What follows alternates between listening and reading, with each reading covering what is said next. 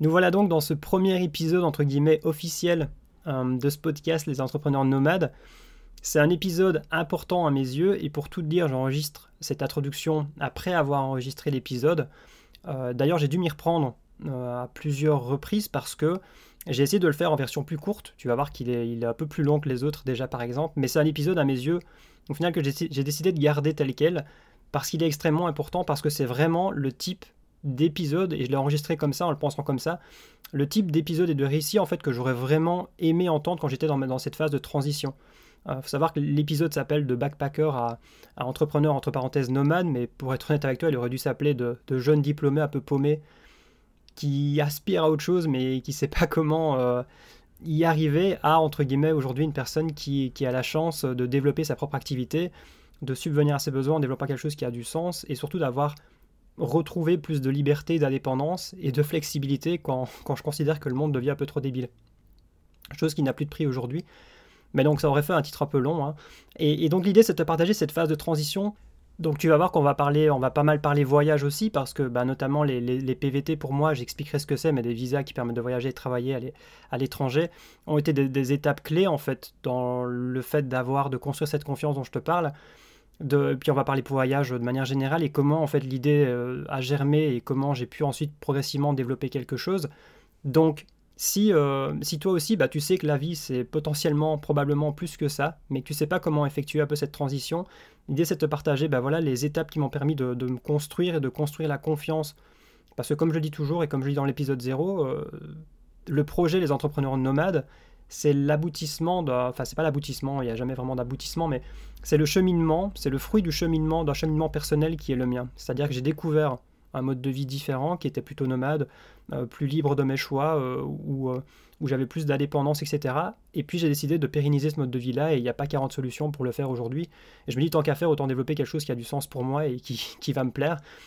Et donc l'idée, c'est de te partager bah, voilà, des choses, peut-être des outils, des réflexions, qui en tout cas, moi, m'ont aidé mais que ce soit concret pour toi, que tu puisses en retirer un maximum de choses pour peut-être, toi, te dire, ok, j'en suis là, comment est-ce que je peux aller vers autre chose progressivement? Et aussi te, partager l'idée que bah, c'est quelque chose qui se fait sur des années, en fait. On est dans une, maintenant une période où, où tous les conseils, en fait, on nous dit qu'on doit, tout, tout doit se passer très vite, qu'il faut être super productif, qu'il faut y arriver directement, machin, euh, qu'il faut se dépêcher. Non, en fait, c'est un, un, cheminement de vie, en fait. On... Bref, je vais pas épiloguer juste dès l'introduction, mais voilà, l'idée c'est que tu puisses en retirer un maximum de choses et j'espère que bah voilà, cet épisode, tu auras envie de l'écouter jusqu'au bout. Je me dis que si t'intéresse et qu'il te plaît et que c'est le type de récit voilà, que je trouve, on a, j'ai jamais vraiment, trouvé dans son intégralité ailleurs, bah, je me dis que tu l'écouteras jusqu'au bout. En tout cas, c'est ce que j'espère, c'est mon souhait. Donc je te retrouve après l'introduction et puis, puis je te souhaite une bonne écoute. Bienvenue à toi sur le podcast des entrepreneurs nomades. Je suis Jérémy Lantin, auteur du blog jérémybackpacker.com et fondateur de l'académie lesentrepreneursnomades.fr. Fin 2015, je plaquais mon CDI pour en aller simple pour l'Australie. Depuis, j'encourage et j'aide les personnes animées par le voyage à pérenniser un mode de vie nomade en créant et en développant une activité d'avenir qui a du sens pour elles et qui leur permettra d'allier voyage et travail. Ici, on parlera entrepreneuriat, vie nomade, indépendance émancipation progressive du modèle actuel, toujours dans le but d'avancer ensemble dans ce truc qu'on appelle la vie. Il me reste à te souhaiter une bonne écoute et la bienvenue dans la famille des entrepreneurs nomades. Nous voilà donc dans cet épisode un peu particulier qui risque d'être un peu plus long que la moyenne. Pour tout avouer, ça fait au moins deux fois que je m'y reprends parce que c'est un exercice assez périlleux de résumer euh, les sept dernières années de sa vie. Euh, j'imagine que toi aussi, si tu devais résumer voilà, les sept dernières années de ta vie avec tout ce qui fait que tu en es là aujourd'hui, à cet instant T, bah là, bah, c'est un exercice voilà, qui, est, qui est pas simple, surtout que moi, mon but avec cet épisode, comme je le dis, c'est d'en faire un épisode où tu vas pouvoir euh, retirer un maximum de choses et que tu puisses peut-être à un moment donné te projeter ou t'identifier, en tout cas que tu puisses retirer des choses de cet épisode-là. Donc c'est pas juste euh, raconter ma vie. Et donc c'est un exercice voilà qui, moi je pense, je fais partie des personnes aujourd'hui qui considèrent que si on en est là aujourd'hui, peu importe où tu en es là maintenant, au moment où tu écoutes cet épisode, bah, je pense que c'est le résultat de, de plein d'événements en fait. Euh, moi je me dis de plus en plus qu'il n'y a pas grand chose qui arrive par hasard, c'est le, résultat de choix, d'événements qui font qu'on en est là aujourd'hui. Et donc c'est pour ça que c'est un, épisode particulier parce qu'il y a plein de, plein de choses, même parfois des, des choses qui sont plus insignifiantes à première vue, mais qui ensuite vont avoir un impact plus tard. Bref, Donc je vais essayer de te résumer ça en mode un peu condensé, mais voilà, si jamais que tu sois au volant de ton van, euh, euh, dans les transports en commun, que tu sois chez toi, euh, posé ou en train de faire à manger ou peu importe, bah voilà, l'épisode, sache qu'il est sûrement un peu plus long et que tu pourras même potentiellement l'écouter en deux fois si tu veux. Donc, pour essayer de faire le plus court possible, on commence par les études. Il faut savoir que je vais surtout te parler en fait ouais, des sept dernières années et du moment où je pars en Australie, mais après je pense que c'est important de comprendre comment j'en suis déjà arrivé à partir en Australie seul entre guillemets à tout plaquer. Parce que je pense que ça, c'est déjà une étape où, en gros, bah, je pense que beaucoup de gens sont voilà, dans une étape de leur vie où elles ont envie de changement, peut-être, où elles aspirent à autre chose. Et comment tu fais cette transition, en fait? Comment t'en arrives à. c'est chouette de voir qu'il y en a de plus en plus qui le font, même si là, depuis deux ans, c'est très compliqué, on va pas se mentir. Hein. Mais voilà, il y a des personnes qui osent de plus en plus, et c'est une bonne chose parce que bah, je pense que voilà, ce, modèle euh, ne va pas aller en s'améliorant, malheureusement. Donc l'idée, c'est de se dire, ok, comment j'en suis arrivé à faire ça? Donc en fait, j'ai fait des études en marketing. Pourquoi en marketing Parce que je ne savais pas quoi faire d'autre, pour être très honnête avec toi. je, à un moment donné, j'aimais bien les animaux, je voulais être vétérinaire, puis, après je me suis dit, euh, ingénieur civil, ça a l'air de bien gagner, ça a l'air très intéressant, et puis je me suis dit que tout bétonner, bétonner chaque parcelle de, verre dans les villes, etc., bon, je me suis dit que c'était pas, c'était pas ouf à la fin. Donc voilà, je suis allé dans le marketing parce que je me suis dit, du marketing, avec la vraie logique, je te jure que c'est comme ça que je pensais, du marketing, il y en a dans tout, donc en fait, je finirais bien par trouver un truc qui me plaît. Donc euh, voilà, j'aurai un diplôme en marketing et puis je choisirai un peu le domaine dans lequel je veux travailler en fonction de où j'irai postuler. Euh, j'aimais beaucoup euh, les, festivals de musique à l'époque, faut savoir que, enfin même encore maintenant, hein. mais durant toute ma jeunesse, vraiment j'ai fait entre 4 et 5 festivals par été, et c'est des festivals chaque fois de plusieurs jours. Donc je passais quasiment ouais, un mois par été en festival. Et c'est marrant parce que quand, quand j'y pense après coup, c'était déjà une manière de, chercher un mode de vie un peu alternatif. Parce qu'en général, si tu as connu des festivals de musique, c'est c'est des moments où en fait pendant 4-5 jours, en fait tu vis en camping avec tes potes et ton seul objectif, bah, ta vie est rythmée, c'est d'aller voir les concerts et de retrouver le seul objectif que tu as à la fin de la journée ou de la nuit, c'est de retrouver euh, ta tente. Et ta vie est extrêmement simple parce que c'est ça que tu fais pendant 4-5 jours. Donc c'était déjà une sorte de, de mini-vie alternative en festival que j'aimais beaucoup parce que tu devais te tracasser de rien d'autre en fait. Donc je disais un jour, voilà, en marketing, il y aura sûrement de l'événementiel, machin. D'ailleurs, j'ai même fait une formation complémentaire après coup euh, en marketing événementiel en me disant vraiment, bah, j'irai dans peut-être dans, ouais, dans, l'événementiel, festival, etc. Bref, donc je fais des études en marketing. Euh, j'ai fait un bachelier, donc en fait là il y a une petite différence, je suis belge, donc j'ai fait mes études à Liège, s'il y a des Liégeois, qui écoutent ceci, mais j'ai fait mes études à Liège et c'est un peu différent de la France parce que j'ai fait ça en haute école. Il faut savoir que en Belgique, l'UNIF c'est un peu le Graal, tu vois, c'est là où tu fais tes 5 ans, tu fais ton master, euh, donc euh, des études en 5 ans, puis tu peux même faire un doctorat machin si tu veux. Les hautes écoles en général c'est plutôt considéré comme du plus pratique. et c'est plutôt en général en 3 ans, donc là tu fais un bachelier. Donc voilà, j'ai fait 3 années en marketing et en fait, pourquoi je parle des études? Parce qu'il y a un événement qui a quand même changé beaucoup de choses. Pour moi, c'est que j'ai fait un stage euh, à l'étranger. Et la seule chose que j'aurais vraiment aimé faire en plus de mes études, euh, c'était un Erasmus. Et j'avais d'ailleurs été pris pour un Erasmus en Norvège. Il faut savoir qu'il y avait des places limitées et c'était en fonction des notes moyennes, machin, etc. Mais j'avais été pris pour la Norvège. Et en fait, en faisant des recherches, je me suis rendu compte que la Norvège coûtait extrêmement cher. Et même si j'ai travaillé euh, euh, pendant toutes mes études, je travaillais les week-ends et même les vacances scolaires, etc., pour mettre de côté, pour payer mes festivals notamment, etc. Bah, en fait, j'aurais pas pu me permettre de faire un Erasmus et un stage à l'étranger. Donc j'ai préféré, de, j'ai préféré faire l'impasse sur l'Erasmus pour pouvoir me priver, enfin, avoir plus de budget pour un stage à l'étranger. Il faut savoir qu'en fait, je comptais juste faire mon stage en anglais, euh, en Angleterre, euh, à mon avis, pour voilà, améliorer mon anglais, etc. On pouvait le faire en Belgique, mais voilà, ça m'intéressait pas trop la plupart des gens, voilà, je pense, l'ont fait un peu en Belgique par, euh, par facilité dans le côté un peu euh, flamand, donc où on parle néerlandais, etc. Moi, je voulais apprendre l'anglais. Et en fait, c'est une amie qui a trouvé, qui était un peu une amie un peu première de classe, etc., qui était toujours euh, hyper préparée pour tout, qui a trouvé un stage aux États-Unis. Et donc là, j'en ai pas parlé beaucoup, mais c'est quelque chose qui va peut-être surprendre. Mais du coup, j'ai terminé par, par trouver un stage à Miami. Et elle avait trouvé son stage là-bas. Et pour aller, pour pousser le vice jusqu'au bout, j'ai trouvé un stage à Miami Beach.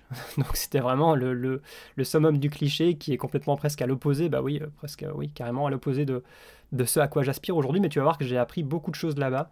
Et il y a des choses qui m'ont impacté pour la suite.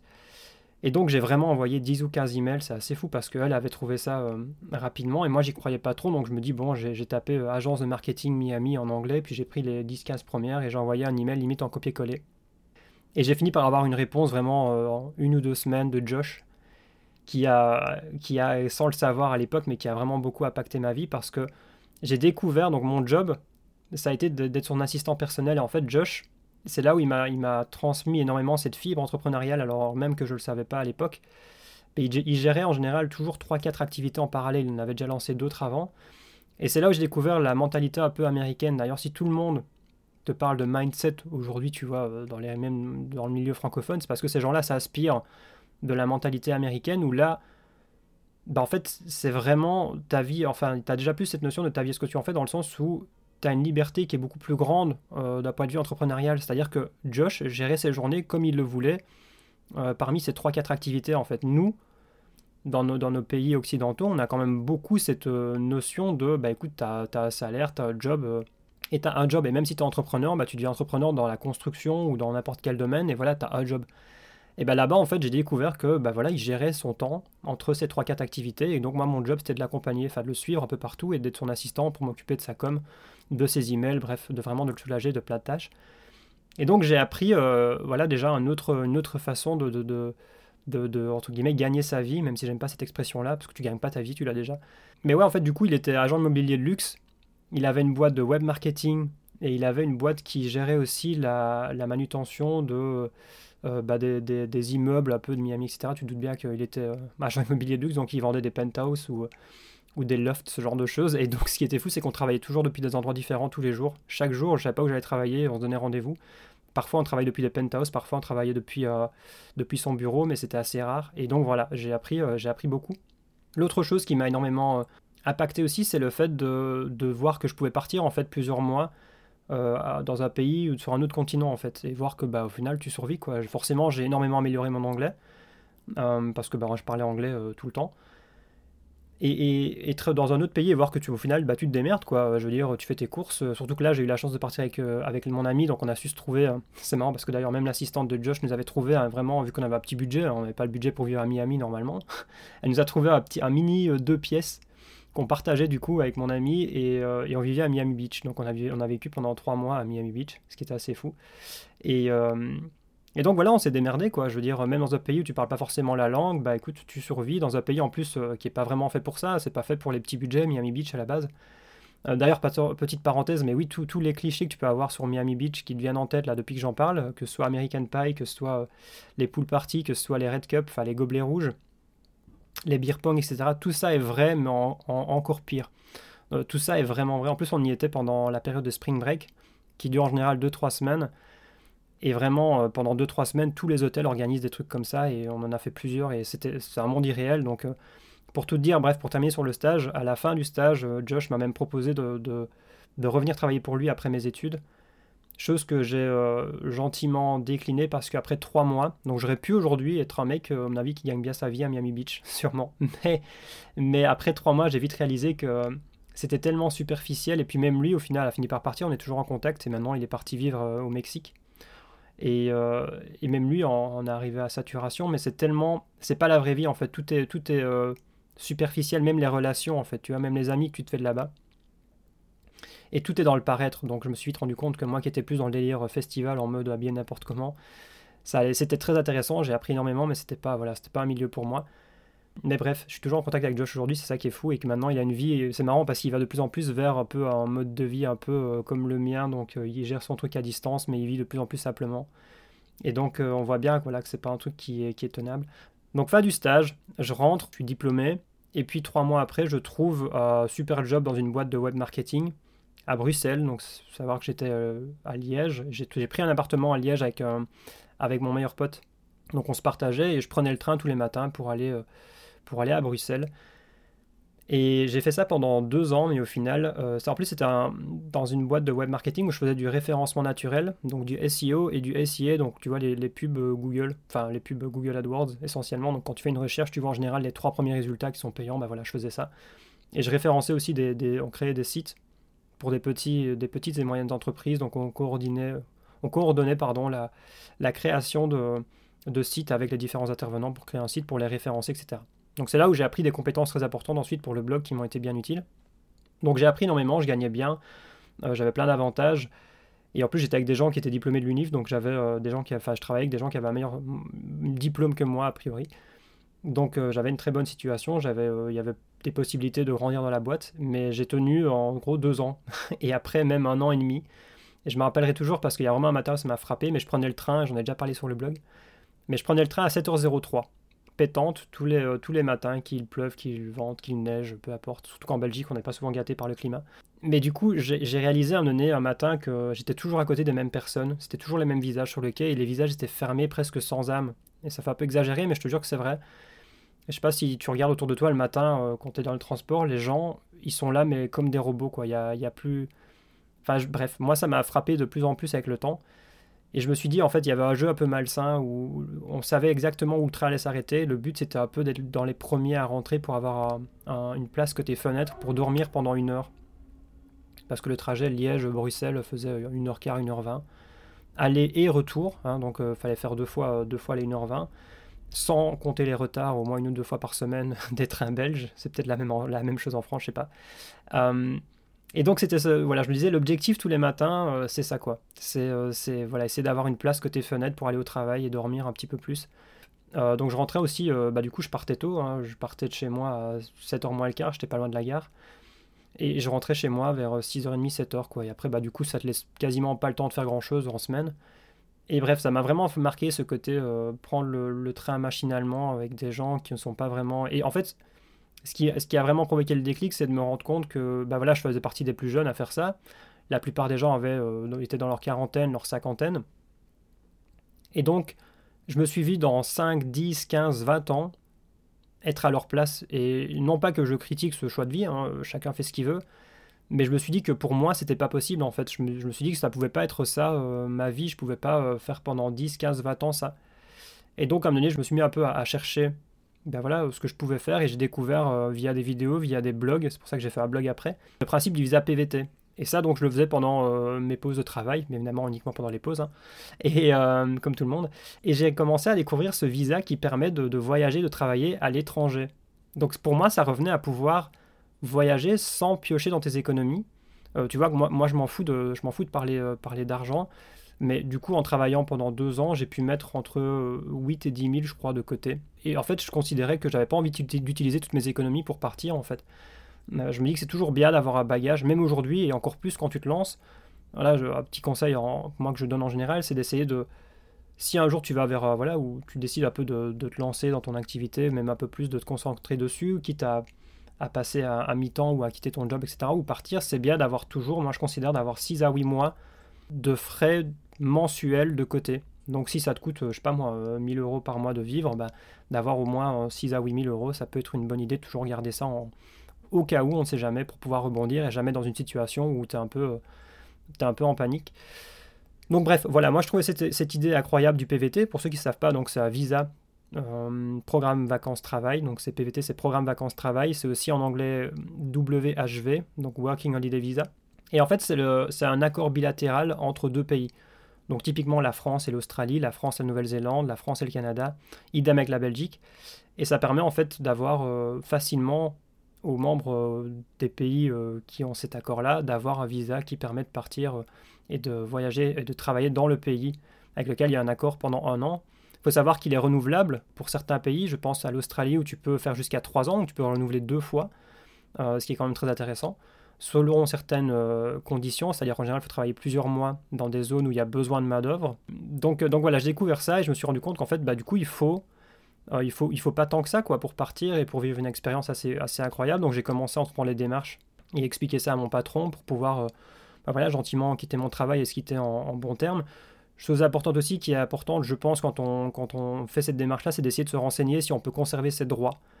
Euh, je pense notamment, tu vois, aux droits euh, d'allocation de chômage, etc., quand tu es dans le pays. Évidemment, quand tu quittes le pays pour un autre pays, c'est illégal de conserver ses droits. Donc moi, je me suis toujours, en fait, il faut se, désinscrire et puis se réinscrire si tu reviens après.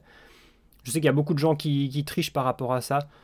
Je suis pas là pour juger, chacun fait ce qu'il veut. Évidemment, après, ça comporte des risques. Euh, moi, j'ai jamais voulu prendre ce risque-là.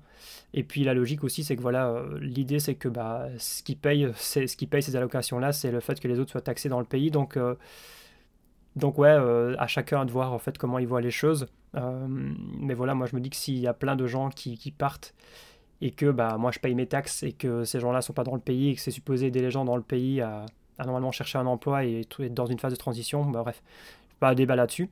Après, tu me diras aussi que bah, on, se demande même où va l'argent quand on paye nos taxes, mais bref, ça c'est un autre débat. Euh, bref, du coup, euh, pour revenir à où j'en étais, bah, le visa PVT, je me renseigne et je m'étais plus ou moins décidé à partir et donc j'ai pu quitter mon job.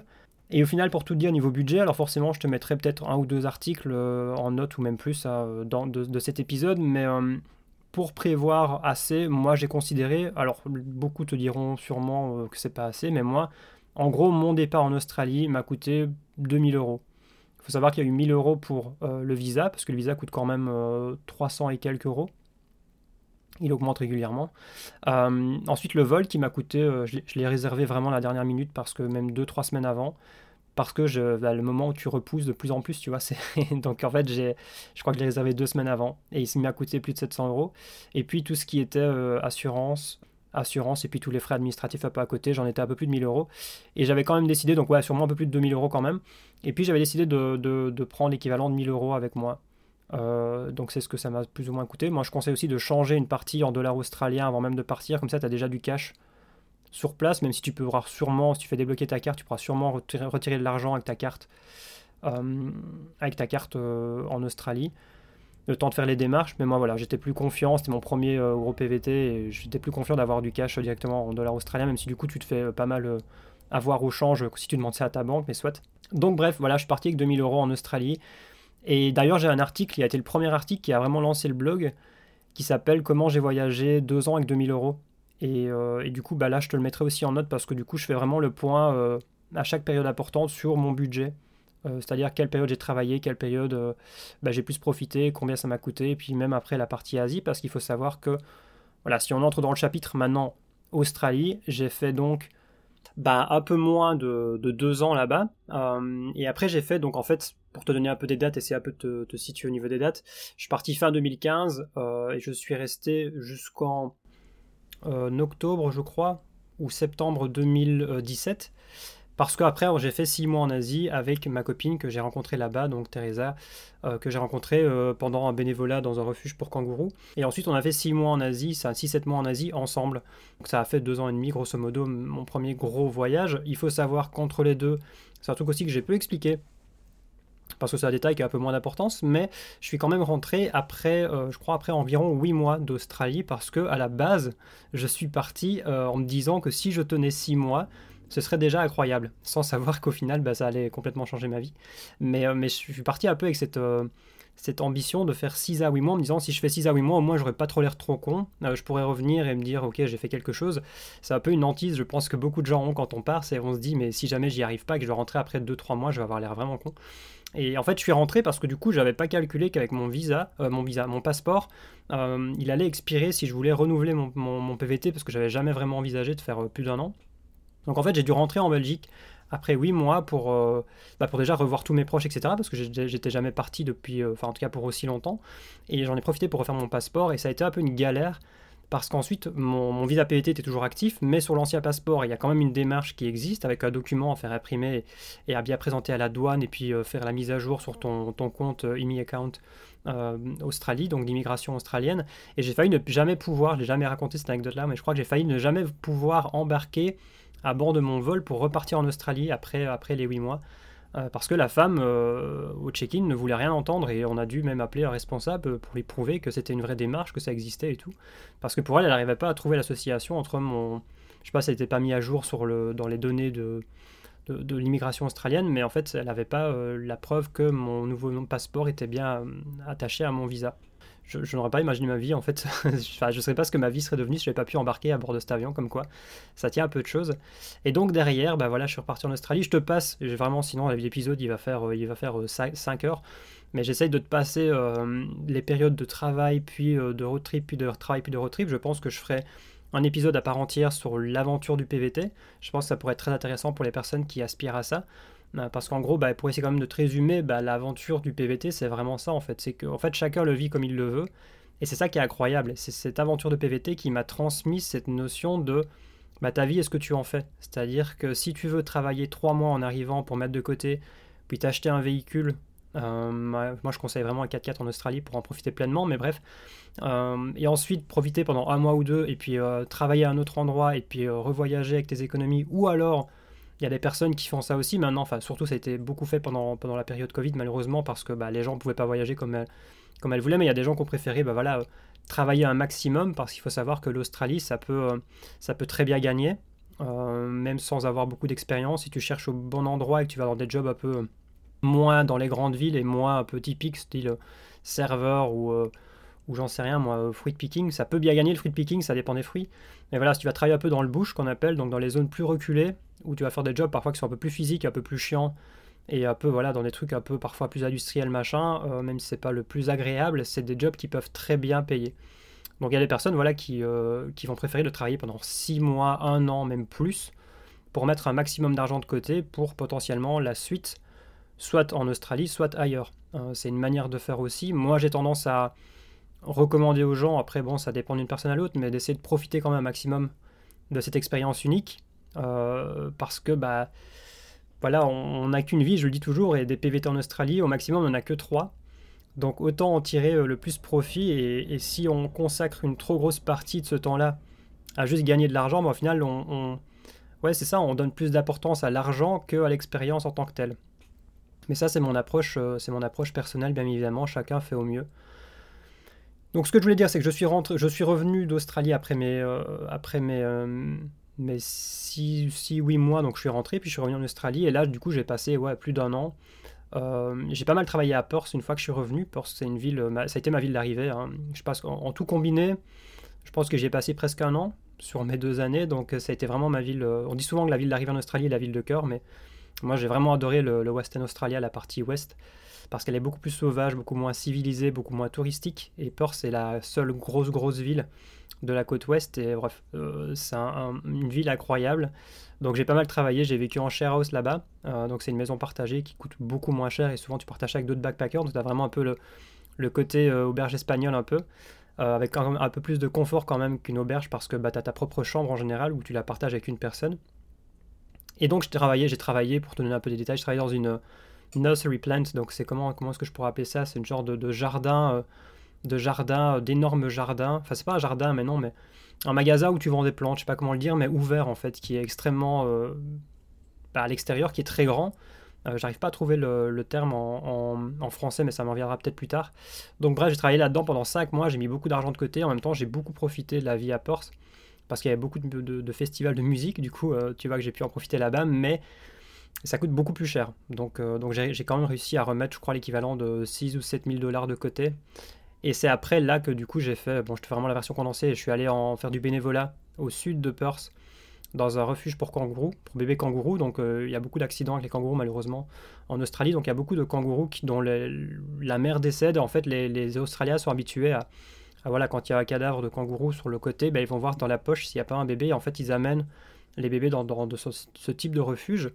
Et c'est là que j'ai rencontré Teresa, pour la petite histoire. Donc... Euh, c'est une histoire un peu atypique. On s'est rencontrés dans un, refuge pour kangourous. Et la vraie, encore plus, histoire, c'est qu'en fait, elle, était, quand je suis arrivé, elle était en road trip. Elle avait fait un mini trip de trois semaines en Nouvelle-Zélande avec des amis à elle. Et en fait, j'avais récupéré le kangourou dont elle s'était occupée avant de partir.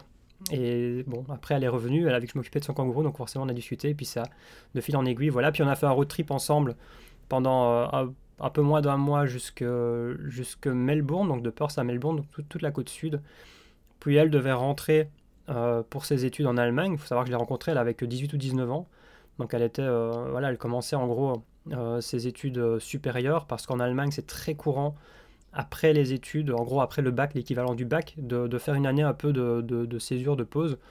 Et beaucoup partent en Australie parce que bah, ils savent pas quoi faire ils se disent bon tant qu'à faire, ce qui au final a du sens, hein, je vais voyager, je vais, ce sera jamais perdu.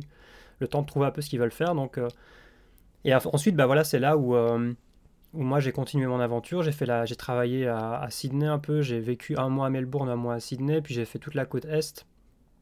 Et puis j'ai encore travaillé dans le, au nord de Cairns, donc là vraiment au, au nord-est euh, de, de l'Australie. Et c'est, on, a, on est toujours resté en contact.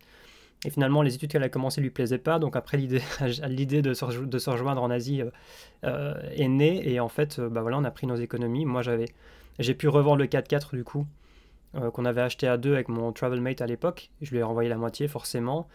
Et pour la petite, histoire, c'est qu'on a même fait une, j'ai même fait une plus-value parce que lui était rentré entre temps. Euh, mais j'ai même fait une plus-value sur un véhicule, donc 4x4 que j'avais acheté à l'époque, euh, qu'on avait acheté, on avait acheté 6000 dollars avec une tente de toit tout équipée, deuxième batterie et tout. Et je l'ai vendu, je sais plus, un, petit peu plus, mais vraiment pas une plus-value notariée, mais quand même 5 ou, 5 ou 600 dollars de plus, donc 6500 ou 6600 ou 700, je sais plus.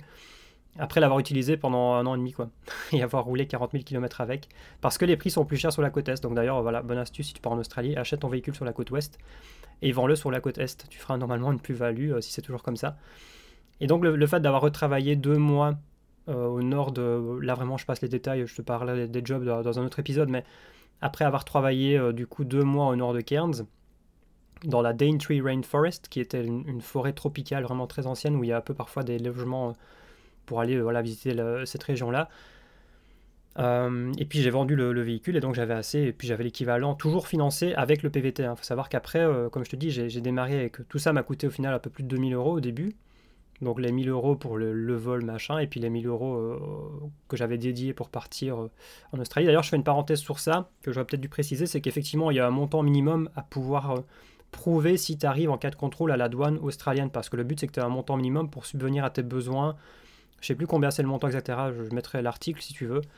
Mais, mais en fait, tu dois prouver, l'astuce c'est que tu dois prouver avoir accès à cette somme-là. Ça ne veut pas du tout dire que tu dois l'avoir sur toi en cash, bien évidemment. Tu ne dois pas avoir 2000 euros sur toi en cash ou euh, ce sera un peu, euh, risqué. Donc l'idée c'est voilà, peut-être d'avoir un extrait de compte ou un document de ta banque qui, peut, l'attester ou simplement peut-être pouvoir te connecter euh, et montrer en fait sur ton compte en banque, sur ton application téléphone. Tout simplement, mais, c'est très, très rarement contrôlé. En tout cas, à mon époque, c'était quasiment pas contrôlé. Mais bon, c'est bien de l'avoir au cas où. Donc, bref, avec cet argent-là, ensuite, j'avais, je crois, l'équivalent de 4000 euros à la fin de l'Australie. Donc on s'est rejoint, euh, on savait pas où aller. Les gros débutants, on s'est rejoint à Bali, le truc, le vieux truc un peu cliché, mais bon. Et euh, d'ailleurs, on n'y a passé que deux semaines. Hein. On, a vite, on a compris que c'était pas forcément pour nous, et puis on a pas mal voyagé. Donc voilà, pour te donner, voilà, je fais aussi, je fais sûrement un épisode aussi sur l'aventure en Asie, parce qu'il y a plein de choses à lire aussi. Mais l'équivalent, ça a été d'avoir 4000 euros par personne pour 6 à 7 mois en Asie. Donc ça nous coûtait environ 500 par mois par personne, par pays tout inclus, logement, transport, machin. Donc, voilà, je trouve que 4000 euros, c'était on était super content de tenir aussi longtemps. On s'était dit on a 4000 euros chacun, plus ou moins. On va voir combien de temps on tient. Et donc ben voilà, on a fait, on a fait euh, vivre l'aventure pendant 6-7 mois.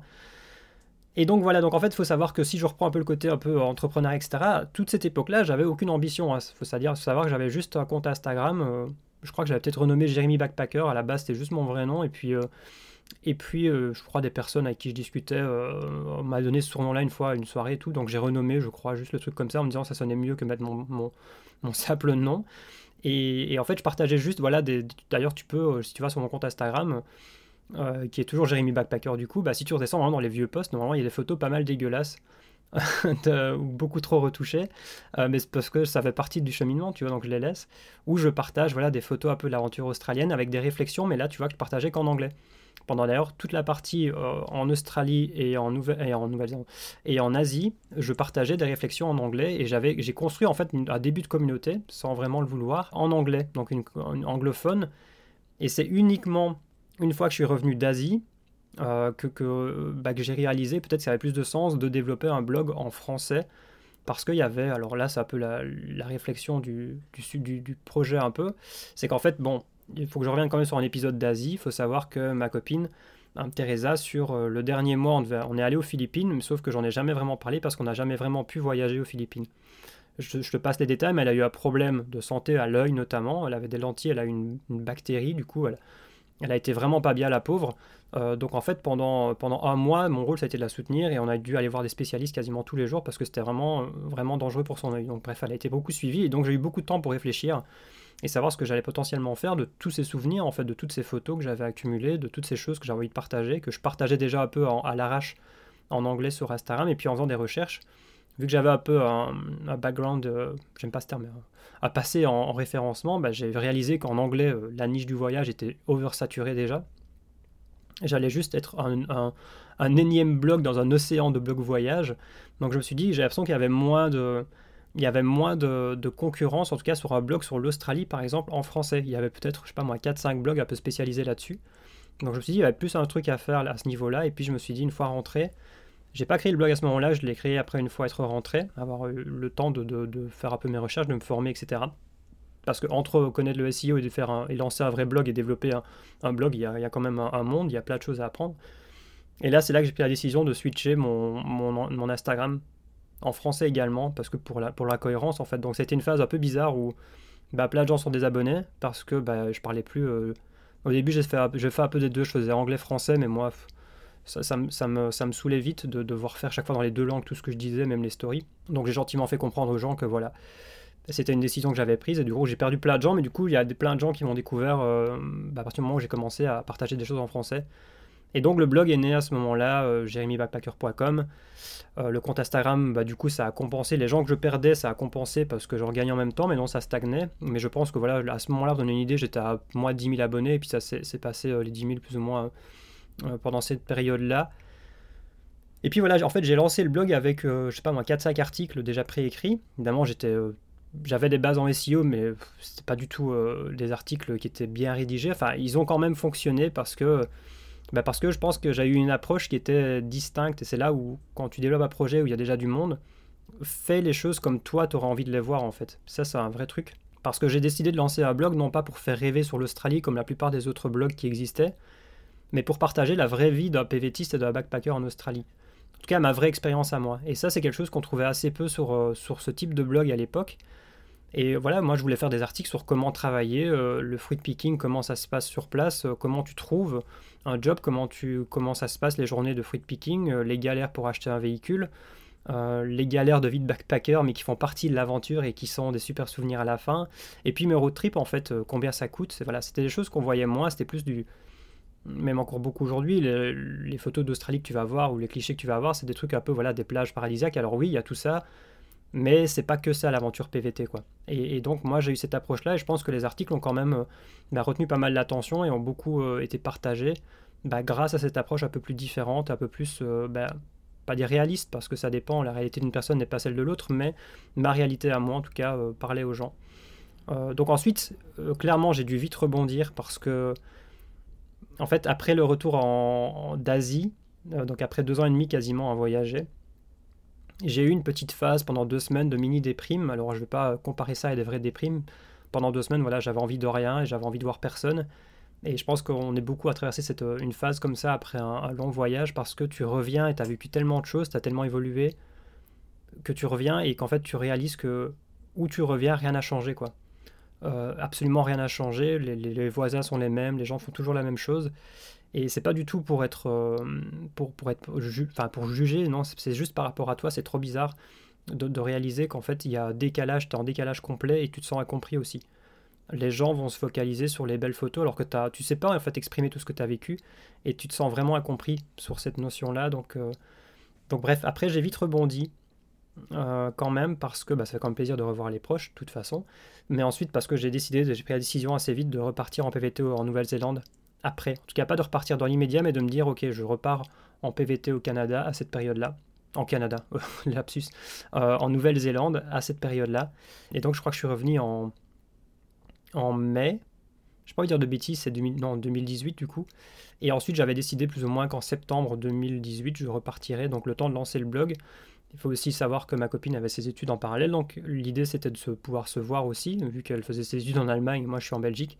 Et donc on a décidé de faire un mois au Sri Lanka, pays qu'on avait adoré pendant notre voyage en Asie, euh, pour pouvoir avoir un mois ensemble au Sri Lanka. Et puis du Sri Lanka, moi j'ai pris mon vol jusque la Nouvelle-Zélande et elle rentrait en Allemagne. Et, euh, et en Nouvelle-Zélande, bah, j'avais prévu de continuer à bloguer, euh, j'avais quand même sorti pas mal d'articles, une petite vingtaine avant de partir en, Nouvelle-Zélande, mais j'ai pas du tout pu bloguer comme je le voulais parce que bah, l'aventure, j'ai préféré privilégier l'aventure du PVT. Et j'ai beaucoup travaillé les premiers mois. Ceux, ceux qui ont suivi, euh, je sais qu'il y a beaucoup de personnes qui ont commencé à me suivre au moment de, de, la vie en caravane parce que je louais, c'est une anecdote incroyable, mais je, parle, ferai aussi un épisode sur, j'ai trop, trop d'épisodes à faire, mais je ferai un épisode sur la Nouvelle-Zélande aussi. J'ai vécu pendant 5 mois dans un, dans une caravane que je louais dans un camping campground, je sais pas comment dire, mais un camping payant. Et il louait trois petites caravanes qui avaient tout confort. Il y avait le lit, le frigo, la petite télé. Euh, il y avait des cuisines. Forcément, les cuisines c'était euh, euh, c'était partagé avec le camping. Pareil pour les douches. Et j'ai vécu là-dedans pendant cinq mois parce que j'avais trouvé un job dans une usine où je faisais des horaires de malade. Il faut savoir que la Nouvelle-Zélande, ça gagne beaucoup moins bien que l'Australie. Donc il faut faire beaucoup d'heures ou avoir un job voilà, dans une zone un peu plus paumée pour faire des heures sup notamment, pour vraiment bien gagner. Et moi, mon objectif, c'était en 5 mois de pouvoir économiser assez pour pouvoir acheter un van aménagé. T'as pas besoin la 4x4 en Nouvelle-Zélande. Euh, et pouvoir avoir assez en fait pour terminer mon PVT entre guillemets sans devoir retravailler.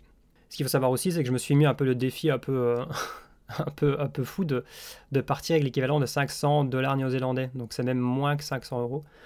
Euh, donc forcément, il y avait le prix du vol, le visa, machin. Mais avec en poche, je voulais essayer de voir si c'était possible de merder avec ça. Et spoiler, oui, ça a été possible. J'ai trouvé un travail en l'espace d'une semaine. J'ai fait du couchsurfing la première semaine en arrivant à Auckland. Et pendant cette semaine, euh, j'ai profité pour trouver un travail. Et puis, une semaine après, je commençais quasiment. Enfin, en tout cas, j'avais un contrat euh, qui a commencé. C'était une, question un peu de saison aussi dans l'usine. Mais j'ai commencé quelques semaines plus tard. Et en tout cas, euh, j'ai pu tenir le, le, coup avec ces 500 dollars néo-zélandais. Et donc, après, voilà, j'ai travaillé comme un acharné. Et je crois pour te dire, voilà, te faire un peu un spoiler, j'ai pu économiser, je crois je sais plus, j'ai les chiffres dans un article. Euh, ça doit être l'équivalent peut-être de 12 000 dollars néo-zélandais, un truc comme ça, ou peut-être un peu plus. Et donc j'ai pu acheter euh, un, van. Parce que le but c'était que Teresa me rejoigne pendant sa pause euh, du NIF, me rejoigne pour faire le road trip sur les deux îles pendant un mois et demi, ce qui s'est passé. Donc le but c'est vraiment d'avoir le van acheté à ce moment-là et la chercher à l'aéroport. Et on a pu faire ce road trip incroyable qui, je le dis, si jamais un jour tu as prévu d'aller en Nouvelle-Zélande, mais c'est aujourd'hui, à ce jour, peut-être on verra dans le futur, mais le pays où j'ai vu les plus beaux paysages de ma vie et où, euh, j'ai rarement été, ça fait un peu cliché de dire ça, mais j'ai été ému devant des paysages, jamais été autant ému devant des paysages en fait. Quand tu face au Mont Cook, ou euh, des chaînes de glaciers euh, énormes, tu te dis à quel point on n'est rien, enfin, on, on, vaut rien, et tu face à ça, tu te dis putain, mais je suis en train de voir ça de mes propres yeux, quelle chance c'est d'être en vie, de voir ça, de profiter de ces choses-là. Et depuis que j'ai des enfin, les gens qui ont connu ces sensations-là, tu te dis qu'en fait, mais on n'est pas fait, vraiment, on n'est pas fait pour vivre en théorie de bitume, on n'est pas fait pour, pour aller travailler de 8h à 5h tous les jours dans un bureau. On est, bref, je, pourrais parler de tout ça pendant des heures, donc on est déjà à plus de 40 minutes dans l'épisode, donc je vais essayer de, de revenir par rapport au développement du projet. Donc là, le truc, c'est que j'ai très peu blogué parce que je bloguais un peu, mais je faisais des journées tarées pendant, pendant l'usine. Franchement, parfois, je quittais, euh, je quittais euh, avec mon vélo pour aller jusqu'au taf à, à 6 heures et je rentrais à, à 7 heures parfois du soir. Et j'étais complètement tanné, t'imagines, des journées de plus de 12 heures. Je prenais une douche, je me faisais à manger et je dormais et je, me, je recommençais le lendemain et parfois je bossais 6 euh, ou 7 jours par semaine. Ce qui m'a permis d'économiser, mais bon, du coup, bonne chance pour bloguer pendant, pendant cette période-là. Donc j'ai pu faire quelques articles. En fait, c'est surtout au moment où je suis revenu de Nouvelle-Zélande donc après le road trip, j'ai refait un peu du LPX à gauche à droite, euh, c'était chouette. Euh, et puis je suis rentré euh, du coup en mai ou juin 2019, si je dis pas de bêtises. Et j'ai réalisé en fait vraiment, là j'ai plus le temps de regarder un peu le blog, que le blog en fait attirait 6 à 7 000 personnes par mois. via le référencement naturel des articles que j'avais écrits principalement avant de partir, et même ceux que j'avais continué un peu à pouvoir pondre pendant la Nouvelle-Zélande. Et je me suis dit qu'il y avait un truc à faire parce que je me disais que je trouvais ça énorme en fait d'avoir de, 6 à 7 000 personnes, faut les visualiser, tu vois, euh, qui viennent tous les mois lire ton blog. Euh, je me dis, je n'attirais pas 6 à 7 000 personnes euh, par mois sur Instagram alors que j'étais plus actif, tu vois. C'est là où la logique de vouloir créer du contenu plus pérenne et des moyens de communication plus pérennes est vraiment devenue plus évidente pour moi. Bah, en fait, euh, je me suis dit qu'il y avait un truc à faire. Je, revenais de Nouvelle-Zélande, pareil, euh, de nouveau une petite semaine un peu de déprime en mode qu'est-ce que je fais de ma vie maintenant euh, J'ai pas envie d'être ici, je suis en décalage, machin. Et donc en fait, j'ai mis, j'ai rebondi en mettant mon énergie, en prenant la décision d'essayer de faire un vrai truc avec le blog. Donc ça, c'est devenu ma priorité à partir de l'été, de l'été 2019. Donc tu vois que c'est pas si si lointain. Hein. et puis j'ai commencé à avoir aussi les premiers un peu partenariats pendant que j'étais en Nouvelle-Zélande et même une fois en retour parce que bah parce que je commençais à avoir un peu de visibilité sur des choses plus nichées, tu vois, comme les PVT en Nouvelle-Zélande, etc., ou en Australie, donc ça a attiré aussi certains, certaines entreprises.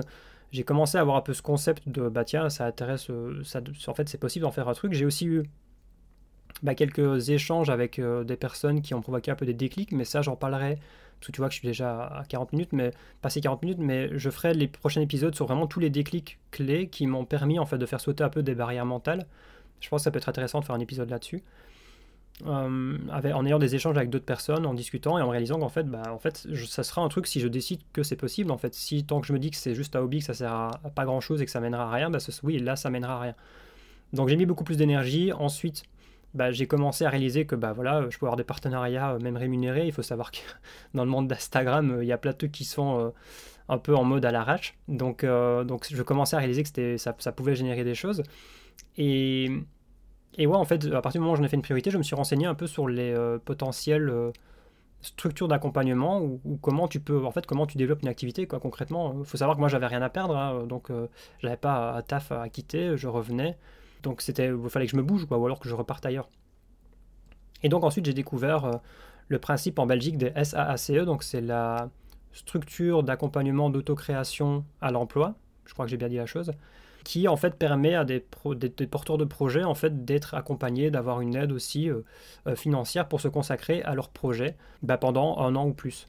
Donc ça m'a, faut savoir que ça m'a beaucoup aidé, ça m'a donné beaucoup de confiance et même si euh, bah, une fois que j'ai été accepté, il y a beaucoup de démarches. Hein, ils vont pas le jour où le gouvernement ou des structures te donneront de l'argent facilement, je ne sais pas si ça existera un jour, mais du coup il y a beaucoup de démarches à mettre en place. Mais ce sont des gens vraiment, j'ai découvert vraiment une équipe vraiment humaine incroyable. Il y a vraiment des, je sais que je dis souvent des choses pas très positives par rapport au système, au modèle actuel, mais il existe des structures quand même avec des gens qui ont vraiment à cœur d'aider euh, des gens qui veulent porter des projets, quoi, à avoir une vie alternative s'ils le veulent. Donc euh, voilà, ça existe. Il faut les trouver, il faut faire des démarches, il faut faire des business plans, il faut euh, faire pas mal de paperasse, mais ça vaut la peine parce que ça te permet de te lancer avec plus de sérénité en tout cas. Donc je suis retrouvé là, j'ai mon projet a été accepté. Là, on parle vraiment de fin 2019. Ça a été vraiment à partir de la rentrée, euh, même la dernière partie de 2019, où j'ai vraiment été officiellement accepté avec toutes les démarches machin. Et euh, bah là, officiellement, c'est devenu vraiment une vraie priorité pour moi, parce que j'avais des gens derrière moi. Euh, quand ils t'acceptent, faut savoir que si tu donnes pas de résultats, ben, ils laissent la place à d'autres. Donc tu dois, aussi générer des revenus. Et donc j'ai commencé à vraiment me former sur comment monétiser un blog d'abord. C'est ensuite d'ailleurs pour ça que j'ai fait des formations sur comment créer, puis la rédaction web, SEO, puis la monétisation.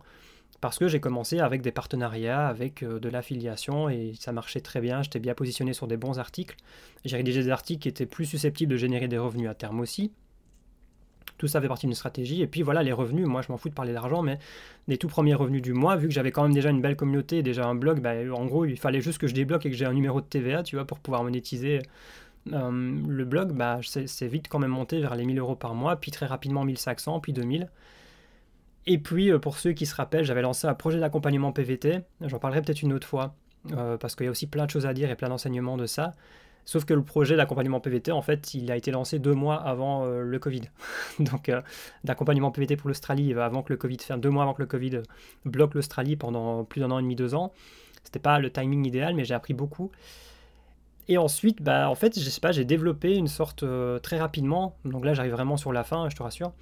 Mais je suis arrivé à une phase où, ok, mon projet, mon blog, le projet d'accompagnement PVT sur lequel j'ai travaillé pendant des mois, vraiment des mois, genre six mois, je l'avais déjà en tête et que c'est il y a six, mois, un an, j'avais déjà ce truc-là en tête. Bah, il est, euh, il est tombé à l'eau à cause du Covid.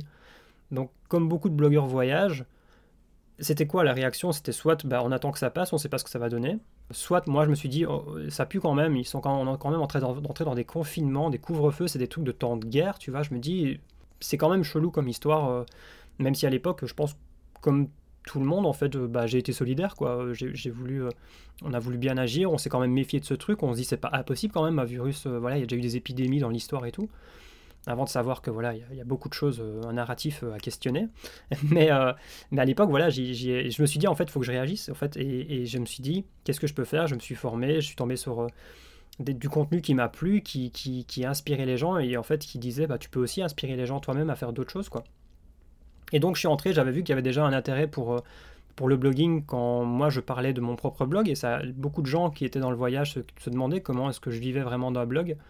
Donc je me suis beaucoup formé euh, vraiment, j'ai mis beaucoup d'énergie là-dedans pendant, pendant 2-3 mois à me former. Donc là, on parle de, tu vois, de avril, mai, juin. Euh, avril, mai, juin, tu vois, je me suis vraiment formé 2020 donc.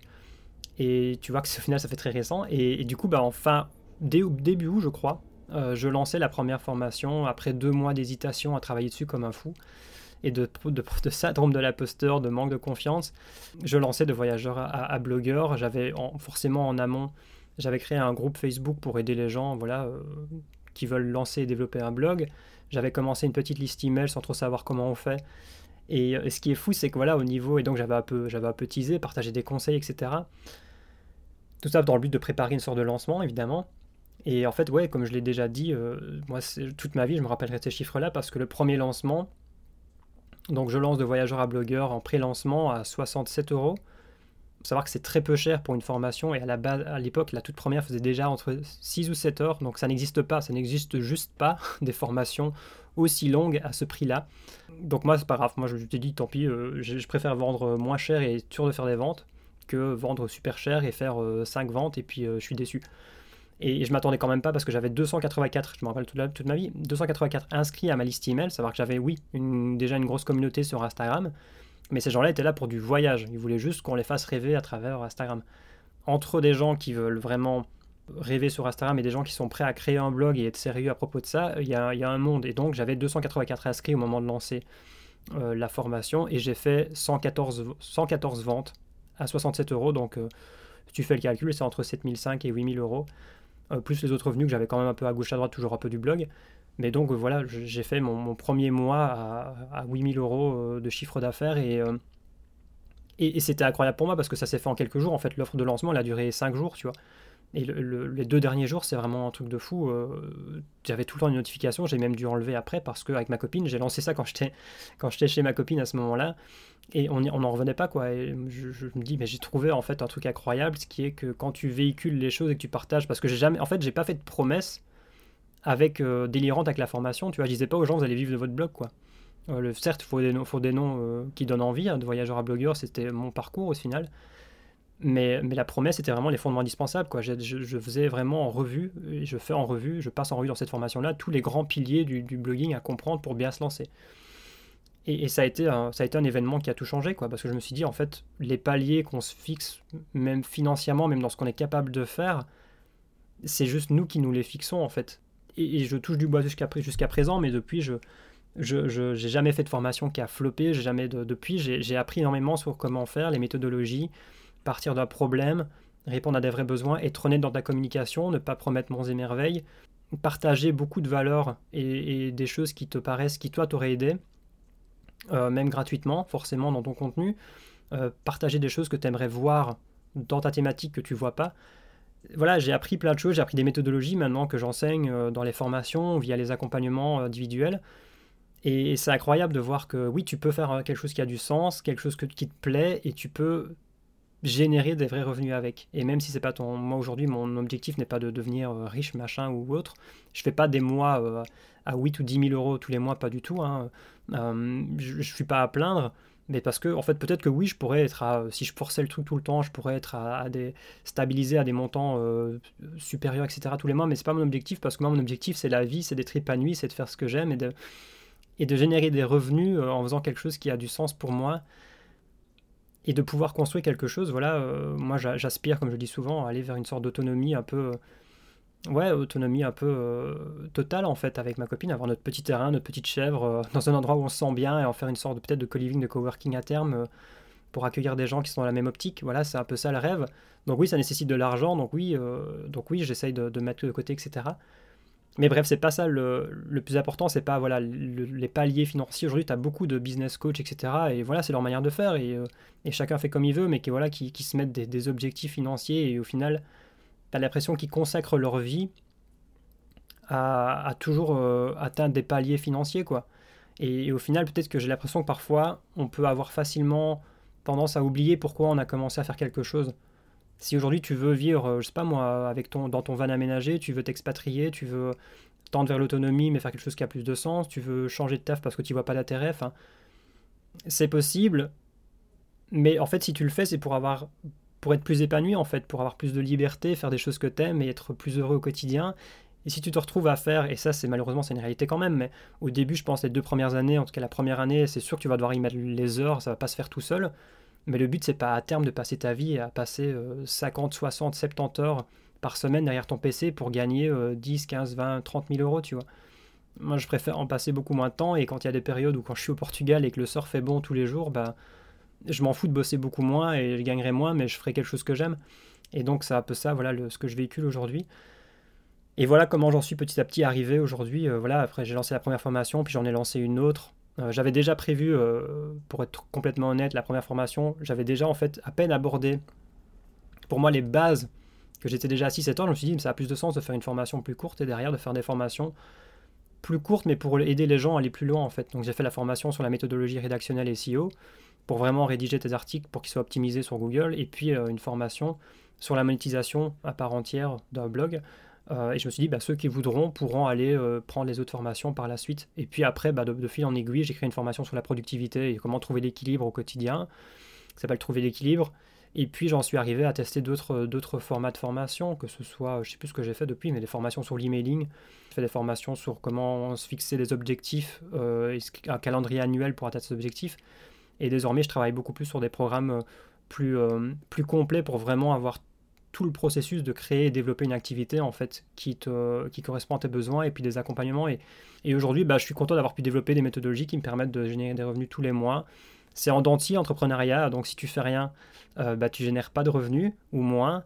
Et si tu, si tu travailles et que tu t'organises bien, bah oui, il y a des mois où tu vas faire des mois de lancement, des mois, de, d'offres et tu vas faire euh, beaucoup plus de rentrées. Donc, euh, donc voilà, écoute, je vais essayer de terminer sous l'heure. Ce serait quand même un bel exploit. Euh, je m'attendais pas à faire un épisode d'une heure. J'espère que bah, si tu écouté ça jusqu'ici, que ça t'a plu. Voilà un peu le cheminement. Euh, euh, je t'ai quand même fait un, beau résumé de, de ma vie, un peu des enseignements et des grandes étapes. Il y a des parties que j'ai dû skipper, mais comme je te le dis, je ferai un avis des épisodes plus spécifiques. N'hésite pas à me, à me, le faire savoir si tu as vraiment envie d'un épisode sur le PVT en Australie, en Nouvelle-Zélande, sur l'Asie, sur des choses plus spécifiques, comme je l'ai déjà dit dans les autres épisodes et que je le répète un peu à la fin pour les, Warriors qui sont restés avec moi jusqu'ici, bah, ce qui pourrait vraiment m'aider beaucoup, c'est que tu ailles mettre une petite note sur le podcast, euh, que ce soit sur Spotify ou sur, euh, Apple Podcast, et, euh, ou peu importe la plateforme. Et si sur Apple Podcast, bah, tu as envie de laisser une petite note en mettant, bah, j'aimerais vraiment un épisode sur le PVT en Australie. bah écoute, j'essaye de privilégier les personnes qui laissent des notes avec des petits commentaires positifs pour, bah, pour voilà, que ce soit donnant-donnant. Que dire? Bah écoute, je te laisse ici. Euh, merci beaucoup de m'avoir écouté jusqu'ici. J'espère que ça t'a plu. Euh, n'hésite pas à t'inscrire aux emails. J'ai appelé ça un peu le déclic parce que pour moi aujourd'hui, j'essaie de partager un email tous les mardis matins pour que tu aies une sorte de motivation et que tu n'oublies pas pourquoi tu fais tout ça et pourquoi ça peut valoir la peine de, développer quelque chose. Et donc, j'essaie de partager un peu des déclics. Euh, et puis, tu trouveras pas mal de ressources sous cet épisode de podcast. Tu peux aussi évidemment t'abonner au podcast sur euh, ta plateforme favorite. Comme ça, tu, normalement, tu auras une, notification à chaque nouvel épisode. Sache que j'ai prévu, à mon avis, d'essayer d'en sortir un tous les lundis matin. Euh, comme ça, lundi matin à 9h, tu as le nouveau podcast. Et le mardi matin à 9h, tu as ton nouvel email. En général, j'essaierai peut-être de relayer aussi ça dans l'email. Donc voilà, prends bien soin de toi. Merci de m'avoir écouté. Et surtout, n'oublie jamais que ta vie est ce que tu en fais.